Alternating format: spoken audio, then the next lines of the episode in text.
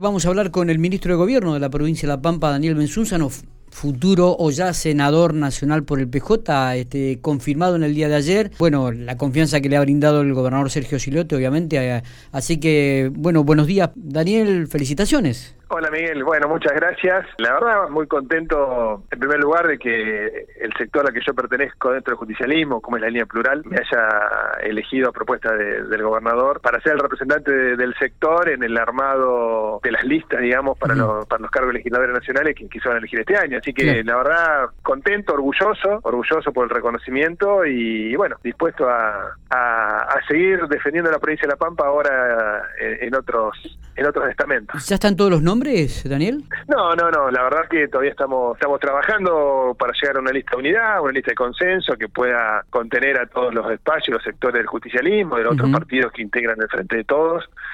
eh, así que en eso estamos. Esperemos llegar a, digamos, creo que están dadas las condiciones como para llegar a una lista de unidad y, y evitar por ahí eh, tener que llevar a la población, al, electorado, una, una interna partidaria que, bueno, realmente en estos momentos me parece que tenemos que llevarle soluciones y no problemas a la gente. ¿Qué se pone en juego en esta elección, Daniel?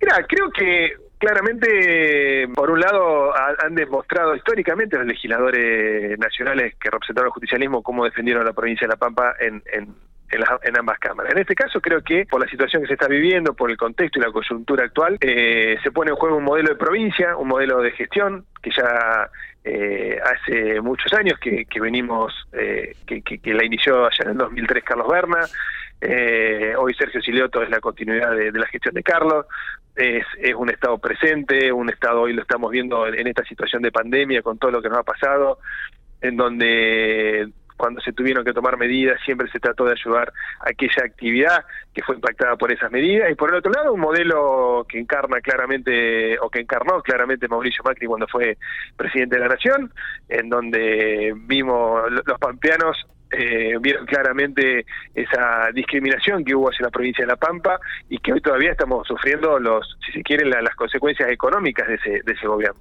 Creo que ahí está dado, son los dos modelos, un modelo pampeano, un modelo de pampeanidad que siempre hemos defendido en todos los ámbitos, provinciales y nacionales. Y, por el otro lado, un, un modelo de gobierno que, que nos excluyó. Entonces, bueno, creo que es la oportunidad de que el pampeano elija. Será una campaña atípica esta, ¿no? Totalmente, totalmente, porque nosotros desde el, desde el justicialismo y de frente de todo estamos acostumbrados a, hacer una campaña de territorio, charlando con la gente, en el cara a cara, recorriendo barrios, recorriendo localidades, y hoy, lamentablemente, por la situación sanitaria que estamos viviendo, no lo vamos a poder hacer. Con lo cual, sean las estrategias comunicacionales de los que saben, ver de qué manera le podemos llegar a cada uno de los pampeanes con, con los proyectos y con las plataformas y los planes que tengamos desde la desde cuando una vez que conformemos la lista desde el frente de todos. Y va a ser obviamente yo a mí me encanta recorrer las localidades lo hago desde la gestión me encanta charlar con los intendentes con los vecinos ver cuáles son los, los problemas y las necesidades que tienen. Veremos de qué manera podemos hacer seguramente vamos a seguir recorriendo todas las localidades,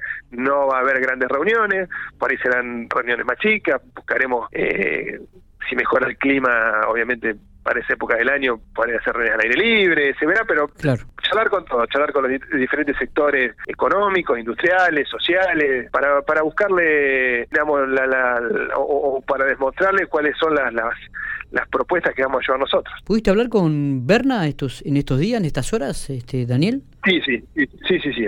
Eh, hablo bastante habitual con él y, lo he hablado. ¿Y, qué, qué, le pareció cuando sonó tu nombre? ¿Te dio lo que hay enseguida? Yo con Carlos tengo una relación personal muy buena y, y bueno, creo que, que, se puso contento cuando, este, era lo que yo entiendo, él, él, no tiene voceros, como ya lo he dicho, pero bueno, en las charlas creo que por lo menos cuento con su apoyo. Allá que no elige candidato, eso que quede claro. Sí, sí, él, el otro día inclusive lo dijo que él no tenía ningún tipo de candidato. ¿Cómo, cómo se resolvieron esto de, de, de, de la elección? ¿Te, te consultó el el gobernador Siloto en un primer momento, Daniel? Este, ¿Lo tuviste que meditar? ¿Te sorprendió la, la consulta, la decisión? Mira, la verdad, los que estamos en, gestión, los que estamos en, política y que circunstancialmente por ocupamos algún tipo de cargo, yo desde lo personal sé que tengo que estar donde, si se quiere, el proyecto de gestión y el proyecto de gobierno y, del partido lo, lo, necesiten. En este caso, eh, a propuesta de, de, Sergio y obviamente consultado con los diferentes referentes de la línea plural de toda la provincia, se consensuó el nombre mío y que era el mejor candidato que podíamos ofrecer desde la este, en estos momentos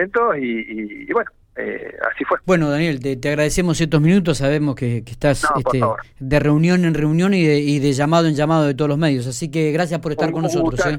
Un gustazo hablar siempre con ustedes y a disposición. Un fuerte abrazo y saludos a todos los bien.